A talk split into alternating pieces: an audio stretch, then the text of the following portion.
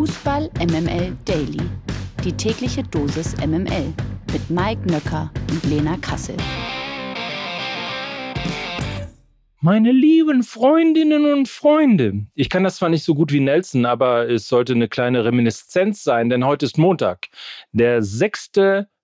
März. Das hier ist Fußball MML Daily. Wir starten in eine neue Woche und das Gute ist, es kann ja so oder so ausgehen, aber eines bleibt immer. Guten Morgen, Lena Kassel. Guten Morgen, Mike Nöcker. Oder Wie geht's Nelson denn? Oder was auch immer. Süß. Wolltest du damit eigentlich sagen, dass wir jetzt die ganzen nächsten 20 bis 30 Minuten einen Werbeblock vor uns haben? Nein, nein, keine Angst. Ähm, nein, nein, das haben wir alles schon hinter uns. Ich äh, wollte nur, ich, ich weiß auch nicht. Mir war so, ich, ich freue mich auf die neue Woche. Ich hatte irgendwie so das Gefühl, wir müssen auch mal wieder eine lustige Note mit reinbringen. So, Da- das so, deswegen irgendwie kam mir Nelson gleich ins Köpfchen. Apropos lustig, ich habe eine lustige Geschichte vom Wochenende. Und zwar Mhm. ähm, traf ich äh, einer meiner sehr guten Freunde, liebe Grüße an Julius, und er erzählte mir die fantastische Geschichte, dass er selbstverständlich jeden Morgen den Daily hört und auch auf dem Weg zur Kita mit seiner kleinen Tochter. Und ähm, die sah dann tatsächlich unser Thumbnail, also das Vorschaubild unseres Podcastes, und ähm, tippte mit ihrem kleinen Zeigefinger selbstverständlich auf mein Gesicht und rief, Lena, Lena. Und kurze Zeit später tippte sie mit dem anderen kleinen Zeigefinger auf dein Gesicht und rief, Opa, Opa. Ich wusste so sehr, dass dieses die Pointe sein wird. Ich hasse dich ehrlich? jetzt noch mehr. Ja, aber ich wusste, ich habe ihn schon kommen sehen. Das ist eine Unverschämtheit. Das ist, ist Also- das schon Altersrassismus? Ich glaube ja. Ich würde eher sagen, es ist alles angerichtet. Die richtige Schärfe ist direkt da an diesem Montagmorgen. Und selbstverständlich müssen wir jetzt auch mal über das Wochenende an sich sprechen. 100% Lena. Guten Morgen, Mike und Happy Monday. Präsentiert von Lena Kassel. Wir alle haben ja gelernt, beim Fußball kann es so oder so ausgehen. Also äh, es kann die eine Mannschaft gewinnen, es kann aber auch die andere Mannschaft gewinnen. Wir haben das ja eindrucksvoll bewiesen bekommen.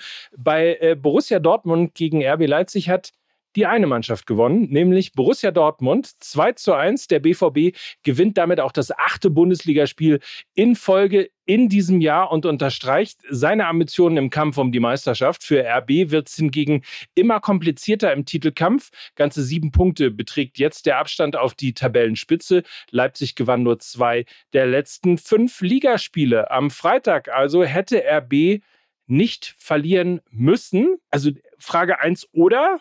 Frage 2 ist, der Bayern-Dusel jetzt in Dortmund? Also, ich fand die Bewertung durchaus sehr, sehr interessant von diesem Spiel. Ja, das stimmt. Die letzte halbe Stunde ging äh, ganz klar an RB Leipzig. Aber ich bin der Auffassung, dass die ersten 60 Minuten eben an den BVB gingen. Und ich weiß, dass dann manchmal nur so ein bisschen der Ausgang oder die letzten Minuten oder 20 Minuten von einem Spiel irgendwie hängen bleiben. Aber wenn man die Summe des Spiels betrachtet, reichen halt nicht 30 gute Minuten, um den BVB in diesem Jahr zu schlagen.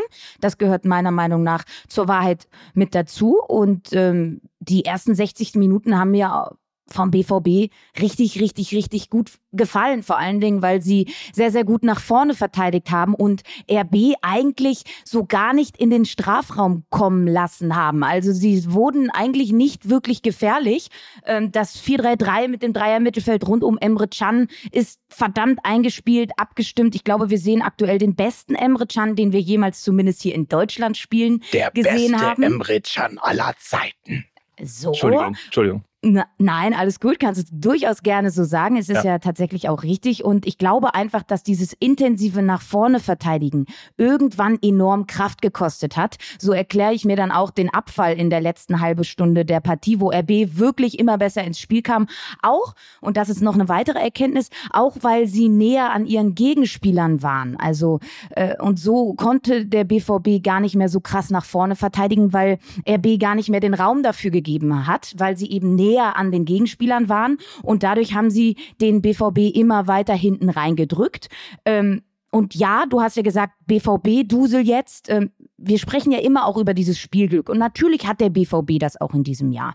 Ähm, aber sie sind auch in den harten Fakten in den Top 5 liegen überall vorne. Das hat ja auch noch mal Edin Terzic nach dem Spiel betont. The Zone hatte da ja eine ganz spannende Statistik zu rausgesucht. Tore pro Spiel, Platz 1 in den Top 5 liegen. Schüsse pro Spiel, Platz 1 in den Top 5 liegen. Schüsse aufs Tor pro Spiel, Platz 1 in den 5 äh, Top liegen. Und Spieltag 1 bis 15 kassierte der BVB 21 Gegentore, Spieltag 16 bis 23 nur sieben Gegentore. Also es steckt viel, viel mehr dahinter als nur reines Glück.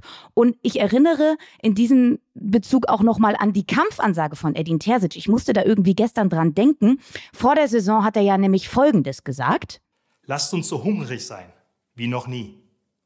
Lasst uns so hart arbeiten wie noch nie.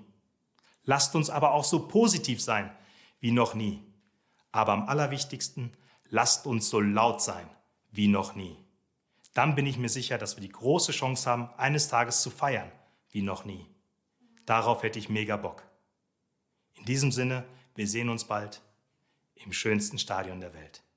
Euer Edin. Und ähm, was sollen wir sagen, Mike? Er sollte recht behalten. Ne? Der BVB 2023 ist so laut und so hungrig wie selten. Wieder der BVB, der, der sein möchte. Echte Liebe. Ob sie jetzt aber auch so jubeln werden wie selten, das glaube ich, werden wir am 1. April erfahren, denn da geht es gegen Bayern München. Naja, vorher geht es ja auch noch gegen Union und gegen Chelsea und gegen na, aber Bayern. wir reden ja, ja kurz ich über weiß, die, über, aber über du hast völlig Liga, recht ne? natürlich. Ja, du hast völlig recht. Ähm, aber trotzdem harte Wochen. Die Wochen der Entscheidung stehen vor Borussia Dortmund. Mir ist eine Sache aufgefallen. Ich werde natürlich ähm, nachher im Podcast ein bisschen erzählen. Ich war nämlich im Stadion äh, Dortmund gegen Leipzig zum ersten Mal, glaube ich, wenn ich mich recht entsinne, seit Corona wieder beim BVB im Stadion. Hab's sehr genossen. Mir ist eine Sache ähm, aufgefallen. Alles andere, die weichen Faktoren erzähle ich nachher im Podcast. Aber Wusstest du, dass der BVB, natürlich wusstest du das, aber ich bereite das trotzdem so treppenmäßig irgendwie so ein Stück weit auf, mittlerweile sogar defensiv wechseln kann. Also mhm. das, was der BVB früher nicht konnte, ein Ergebnis halten, machen sie exzellent, weil dann eben von äh, Dreierkette auf Viererkette umgestellt wird, weil dann eben Mats Hummels kommt und weil dann defensiv gewechselt wird und siehe da, dann brennt auch nichts mehr an, anders als früher. Und defensiver Wechsel, sie haben auch eine sehr, sehr gute Nummer zwei. Weil wir hatten ja im Vorfeld dann dieser Partie, was, jetzt ist Gregor Kobel verletzt, oh weia, dann verlieren sie dieses Spiel jetzt auf jeden Fall, ähm, weil er war ja so ein bisschen Man of the Match der letzten Wochen und sie haben ja eigentlich doch nur die Spiele gewonnen, weil sie doch diesen fantastischen Gregor Kobel im Tor hatten. Ja, denkste, kommt halt Alex Meyer rein und hält auch fantastisch. Also Mythos BVB lebt, ähm, die, die, diese Mannschaft ist mehr als die ersten elf, da ist auch noch was auf der Bank und das kommt, kann immer wieder reingeworfen werden und sie haben keinerlei Qualitätsverlust. Äh, sehe ich komplett äh, genauso wie du, Mike. Alex Meyer, Fußballgott, haben wir ja gelernt. naja, ich merke schon. Äh, kommt bei dir nicht so gut an. Ich sag's nochmal, Leipzig. Ich wollte, nein, nein, nein. Ich wollte das stehen lassen, ähm, um, um dir die äh, gebührende Bühne zu bieten. Ah, okay. Das war astrein. Ah, vielen Dank. Astrein. Vielen Dank. So, also Leipzig verliert. Ein weiterer Wermutstropfen für die Bullen. Christopher Nkunku und Xaver Schlager haben sich in der Partie gegen den BVB verletzt und werden wochenlang ausfallen und unter anderem das Champions League Rückspiel bei Manchester City verpassen. Und auch beim BVB gibt es Personalsorgen. Wie schon gegen RB wird Torhüter Gregor Kobel wohl auch am Dienstag gegen den FC Chelsea nicht zwischen den Pfosten stehen können. Beim BVB bestehe nur eine kleine Resthoffnung darauf, dass Kobel im wichtigen Rückspiel des Achtelfinals wieder ins Tor zurückkehren wird. Das trägt ganz schön schwer, würde ich sagen, oder? Ähm, ja, aber wie ich ja gerade von einem äußerst eloquenten, jungen, gut aussehenden Mann gehört habe, Alex Meyer Fußballgott. Ach, das lassen wir einfach so stehen. VfL Bochum gegen Schalke 04. Lena, äh, du hast es gelernt, du hast alles sehr schön am Freitag vorgetragen und wusstest ja auch schon, dass es einerseits, aber auch andererseits ausgehen kann. Schalke gibt aber die rote Laterne ab, denn Schalke 04 gewinnt in Bochum. Und ich glaube, du hast es vorausgesagt, oder? Zum zweiten Mal im Folge gibt es einen Sieg. Thomas Reis an alter Wirkungsstätte, an der er nicht sonderlich herzlich empfangen wurde. Es gab Reisbaby. Ähm, Bochum verliert zum vierten Mal in Serie und ist jetzt letzter. Und nach äh, 23 Spielen haben die letzten vier Teams nun jeweils 19 Punkte. Auf Platz 14 liegt dann Hertha mit 20 Punkten. So, verständlicherweise ist die Hoffnung jetzt bei Königsblau zurück. Wieso gewinnt Schalke jetzt auf einmal diese Spiele? Mir ist das jetzt gegen Bochum auch schon wieder aufgefallen. Also sie verteidigen über den ganzen Platz mannorientiert, äh, spielen richtig, richtig gutes Pressing und das fängt tatsächlich auch schon vorne an. Das fängt mit Frei an, den ich für einen unfassbar smarten Transfer halte.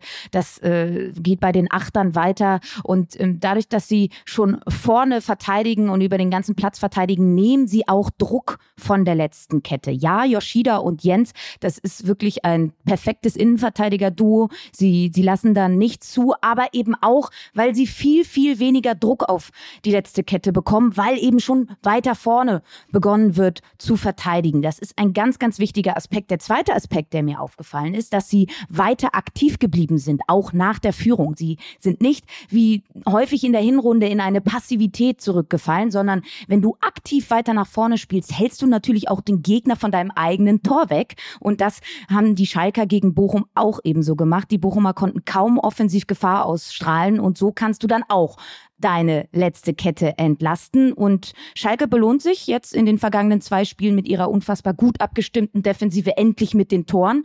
Und ich finde, da ist auch viel Zusammenhängendes. Also das ist nicht nur individuelles Stückwert, das ist sehr viel kollektiv.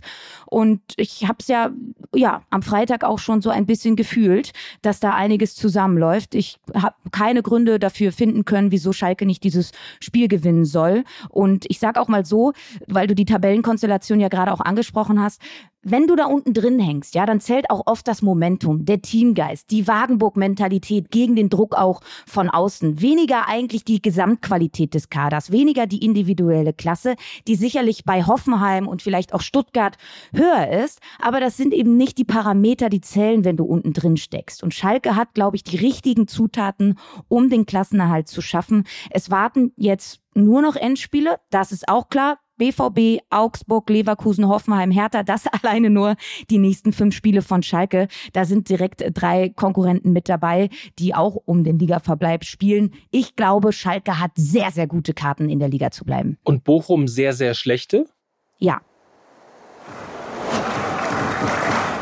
Mainz 05 gegen die TSG Hoffenheim. 1 zu 0 ging das Spiel aus und während Mainz weiter einem Aufwärtstrend ist, wird die Abstiegsangst in Hoffenheim immer größer. Stichwort The Trend is your friend. Hatten wir ja, your friend, ne? ist auch sehr gutes Englisch, ja, muss ich mal sagen an dieser mir, Stelle. Ja. Ähm, hatten wir gerade ja bei Bochum auch schon. Zum 13. Mal in Folge kann die TSG nicht gewinnen. Hoffenheim bleibt jetzt 16. Mainz, unterstreicht seine gute Form und gewinnt zum vierten Mal in Folge. Und in der Rückrundentabelle steht das Team von Bo Svensson auf Platz 2. Sogar die europäischen Plätze sind mittlerweile in Sichtweise. So, warum läuft bei den einen den 05ern alles nach Plan und bei den anderen, den 1899ern, äh, quasi gar nichts. Lass uns mal kurz mit Hoffenheim anfangen. Sie haben ja die erste Patrone, die man nun mal zündet, wenn man unten drin steht, schon gezündet, nämlich den Trainerwechsel. Matarazzo ist jetzt mit vier Niederlagen gestartet, also der Trainereffekt ist jetzt schon komplett verpufft, wirkungslos geblieben. Dazu kommt die Neuzugänge Dolberg, Brooks, Delaney, die haben die Mannschaft auch nicht wirklich besser gemacht. Die zweite Patrone also auch wirkungslos geblieben, Transfers.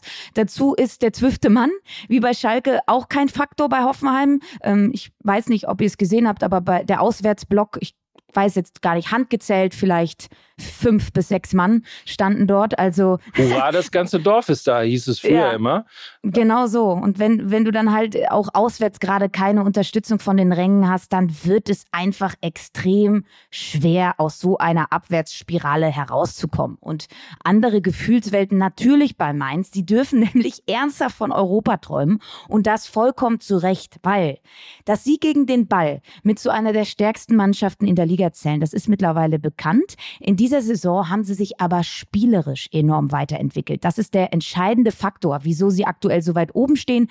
Strahlen ungemeine Torgefahr aus mit Jessung Lee, Ajurk, Onisivo, Ingwertsen, sind da offensiv viel unberechenbarer geworden als in der vergangenen Saison, wo ja oft Onisivo und Johnny Burkhardt vorne das als Duo gestürmt haben. Das haben die beiden auch richtig, richtig gut gemacht. Aber wenn einer von den beiden nicht so funktioniert hat, dann schlief das Offensivspiel komplett ein. Ähm, da waren sie schon ein bisschen abhängig. Johnny Burkhardt ja unfassbar lange verletzt. Da musste sich die Mannschaft auch erstmal neu drauf einstellen. Das haben sie mittlerweile getan. Sie haben sich offensiv neu erfunden mit diesen drei Stürmern da vorne. Da hat Svensson ein richtig starkes Mittel gefunden. Und um ehrlich zu sein, haben sie derzeit auch eine wesentlich bessere Balance in ihrem Spiel, wie aktuell andere Mannschaften. Liebe Grüße gehen an Wolfsburg und Eintracht Frankfurt. Ich sehe da momentan die Mainzer viel, viel weiter. VfB Stuttgart gegen den FC Bayern München 1 zu 2. Bayern bleibt nach dem Sieg Tabellenführer, spielt aber nicht durchgehend überzeugend. Grüße gehen raus nach Paris. Ähm, man kann mal schon mal vorsichtig sagen, so richtig wird es nichts, wenn man so spielt. Stuttgart zeigt eine konzentrierte Leistung und hat sogar noch die Chance, in der Nachspielzeit auszugleichen. Also das war äh, spitz auf Knopf, obwohl es lange Zeit überhaupt nicht so aussah, weil die Bayern natürlich die Anfangsphase, ich möchte fast sagen, irgendwie 60, 70 Minuten des Spiels komplett dominiert haben. Am Ende eben deshalb trotzdem ein verdienter Sieg für die Münchner, aber gegen PSG, ich habe es gerade schon gesagt, braucht es, glaube ich, eine Leistungssteigerung. Ja, sie haben es ein bisschen spannender gemacht, als es hätte sein müssen. Ne? Total. Also das liegt, das liegt allen voran daran, dass sie, glaube ich, aus ihrem wirklich sehr guten, dominanten Ballbesitz nicht gefährlich genug im 16er agierten. Also bezeichnet für mich auch so ein bisschen, dass das 1 zu 0 ein Fernschuss von Delicht war, einem Innenverteidiger. Also bis zum letzten Drittel sieht das bei den Bayern richtig gut aus. Im 16er fehlt dann einfach der Finisher, der ein Spiel auch mal früher als in der 60. Minute zumachen kann. Das ist meiner Meinung nach Choupo-Moting nicht. Dieser Spielertyp fehlt, gerade eben in diesen engen Spielen. Dazu äh, konnten die Bayern hinten raus das Spiel nicht mehr wirklich kontrollieren. Also fand das irgendwie komisch, dass Nagelsmann so schnell und so früh gewechselt hat. Kurz nach dem 2 zu 0 in der 63. Minute gleich dreimal gewechselt. Sicherlich natürlich auch mit Hinblick auf PSG. Das wäre hinten raus aber fast noch schief gegangen. Ne? Kulibali hatte ja sogar noch die riesige Chance auf das 2 zu 2. Ähm, die Einwechslungen haben on top das Spiel der Bayern eher verunsichert, anstatt besser zu machen. Und das, obwohl Gnabry, Sané und Mané eingewechselt wurden. Also ich muss sagen, der Auftritt von Sané und Gnabry, das war schon wirklich sehr fragwürdig, gerade was die Arbeit gegen den Ball anging und das nach hinten arbeiten. Also das wirkte fast schon trotzig, ähm, wie konsequent nicht nachgegangen wurde. Also so richtig gut managen kann Nagelsmann den Kader der Topstars nach wie vor nicht. Irgendwer stänkert immer. Wenn es Müller nicht ist, dann sind es jetzt Sané und Gnabry. Das war einfach bei Heinkes und Flick anders, weil das eben ihre große Stärke war, diesen Kader gespickt mit Topstars irgendwie bei Laune zu halten. Ich finde, das wirkt bei Nagelsmann einfach ähm, anders. Es wirkt nicht so. Und äh, wenn wir jetzt mal beim Sportlichen bleiben, ähm, und was mir auch ein bisschen Hoffnung macht mit Blick auf PSG, sie reduzieren ihre individuelle Fehler Quote gerade in der letzten Kette. Ich glaube, das liegt daran, dass Matthijs de Ligt der echte Abwehrchef ist und damit auch ein bisschen den Druck von Dayo Upamecano genommen hat. Also er ist damit entlastet worden. Matthijs de Ligt spielt seit Wochen richtig, richtig gut. Er ist ein riesiger Stabilisator und äh, von daher glaube ich, das ist schon mal ein äh, großes, großes Plus, was ähm, Bayern in dieser Saison hat. Dazu spielen sie sich sehr, sehr gut raus, wenn, wenn, wenn hoch gepresst wird. Das ist auch eine Weiterentwicklung unter Nagelsmann. Also wenn wir die Bayern kennen, wie sie in engen Topspielen agieren, da ja auch nochmal der Rückgriff auf Union, glaube ich, wird das gegen PSG schon laufen. Und ansonsten zur Not einfach nicht wechseln. Ja, ja, vielleicht geht es manchmal auch einfach so einfach. Nicht, nicht wechseln. Bayer Leverkusen gegen Hertha BSC, da sind wir schon bei den Spielen gestern. Hertha kann offensichtlich nur zu Hause gewinnen und kommt in Leverkusen unter die Räder. Bayer spielt sein Tempo aus und lässt der Hertha kaum eine Chance. Ähm, die Berliner bleiben nach der Niederlage 14. und führen mit 20 Punkten die abstiegsbedrohte Bande an. Das gefällt mir sehr gut. Das auch positiv gedacht, muss man an dieser Stelle mal sagen. Ne? Die führen mit 20 Punkten die Riege der abstiegsbedrohten Bande an. Das, das ist das gefällt mir. Leverkusen hat jetzt 31 Zähler auf dem Konto und kann sich endgültig aus dem Abstiegskampf befreien, wie das so klingt. Aber nichtsdestotrotz äh, eine Partie mit einem Ausgang, der deutlicher war als erwartet. Hm. Voll. Doch, finde ich auch. Ja? Also ich muss ehrlich sagen, das Ergebnis hat mich in der Höhe und auch in der Art und Weise schon überrascht. Also ich war positiv komplett überrascht von Leverkusen und doch sehr negativ überrascht von der Hertha. Aber das meine ich. Ähm, Genau. Ja, also Leverkusen im eigenen Spielaufbau extrem dynamisch zwischen Dreier- und Viererkette agiert.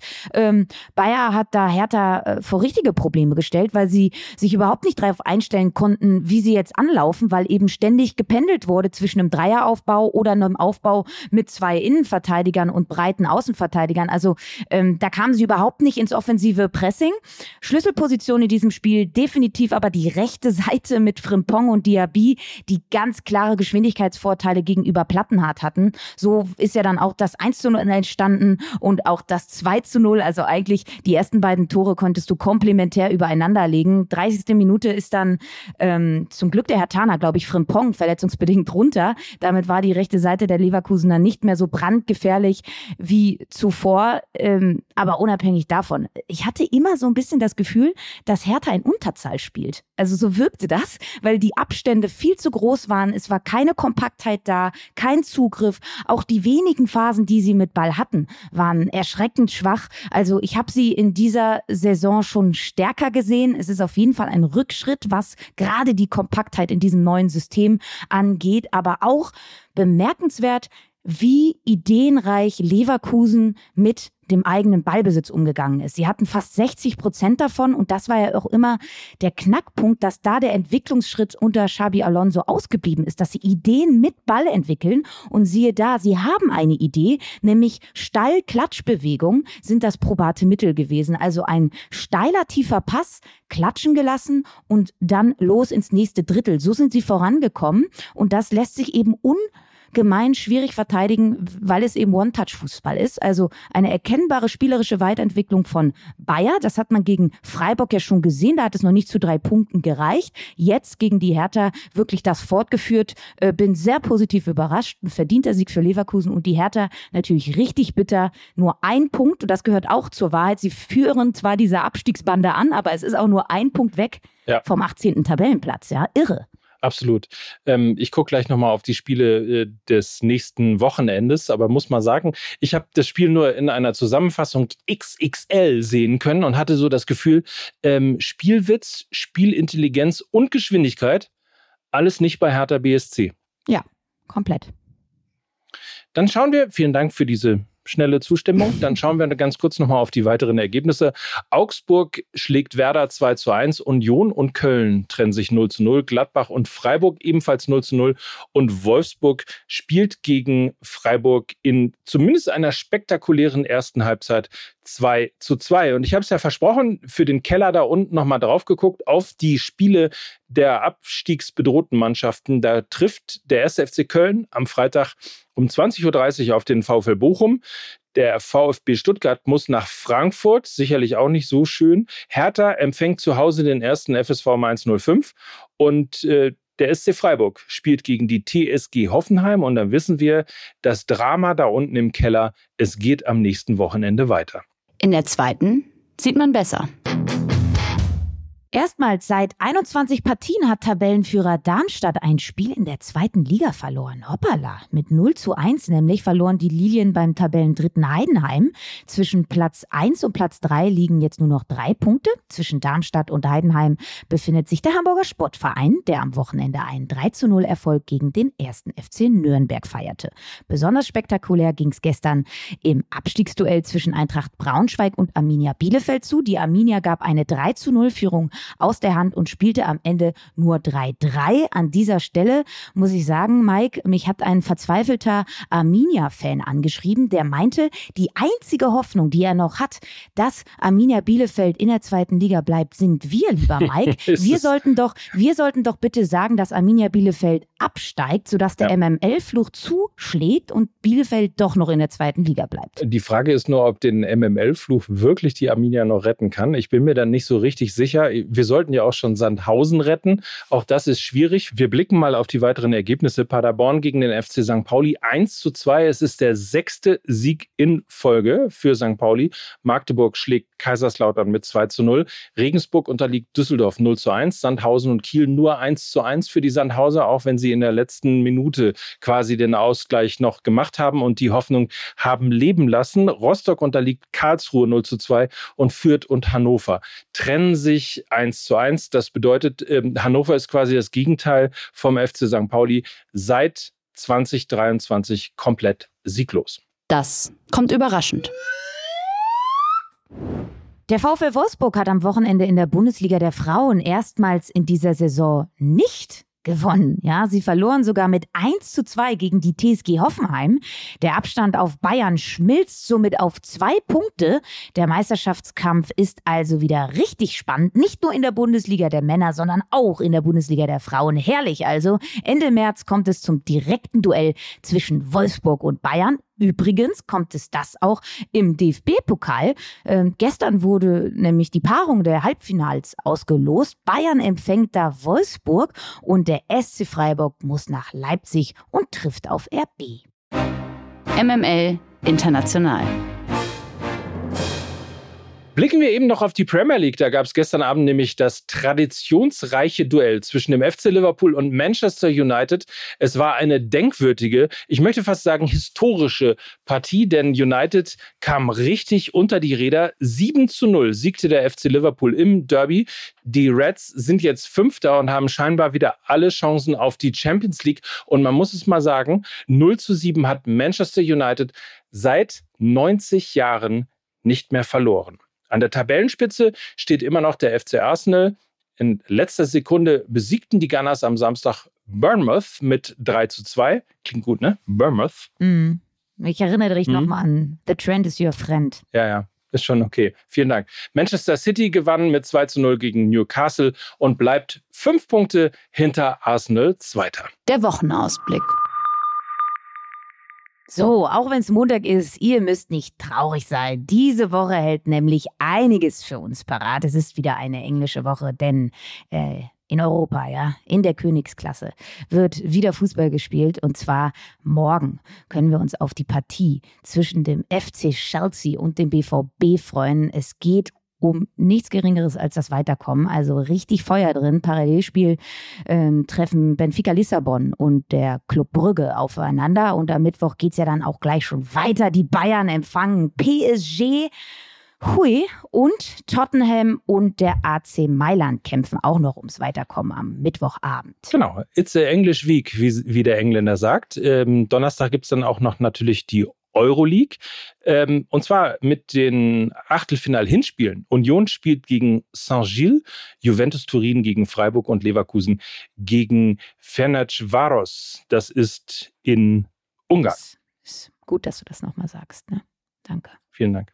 Gerne. Samstag gibt es äh, Übrigens auch noch das Revierderby. Soweit blicken wir dann auch noch mal voraus. Schalke empfängt ähm, den BVB, die einzigen beiden Teams in der Bundesliga, die in diesem Jahr noch ungeschlagen sind. Wer hätte das gedacht? Ja, verrückte Fußballwelten momentan. Absolut. Und dann äh, mache ich mich jetzt mal auf. Erzähl noch ein bisschen, wie es denn war bei BVB gegen Leipzig. Mein erster Besuch im Westfalenstadion seit Corona. Und ähm, bestimmt gibt es noch das ein oder andere Thema, was uns in irgendeiner Art und Weise chaotisch, anarchisch und lustig lustig wie immer beschäftigt bei Fußball MML. Sehr schön, darauf freuen wir uns natürlich und wir entsenden euch jetzt erstmal in eine richtig gute Woche. Ähm, an alle Berliner, denkt dran, Mittwoch ist ja auch noch Feiertag, es ist nämlich Weltfrauentag. Ich bin sehr gespannt, Mike, was du da für mich vorbereitet hast.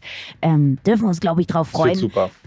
Und an äh, dieser Stelle wünschen wir einen fantastischen Tag und zwar Lena Kassel. Und Mike Nöcker für Fußball MML. Tschüss. Tschüss. Dieser Podcast wird produziert von Podstars bei OMR.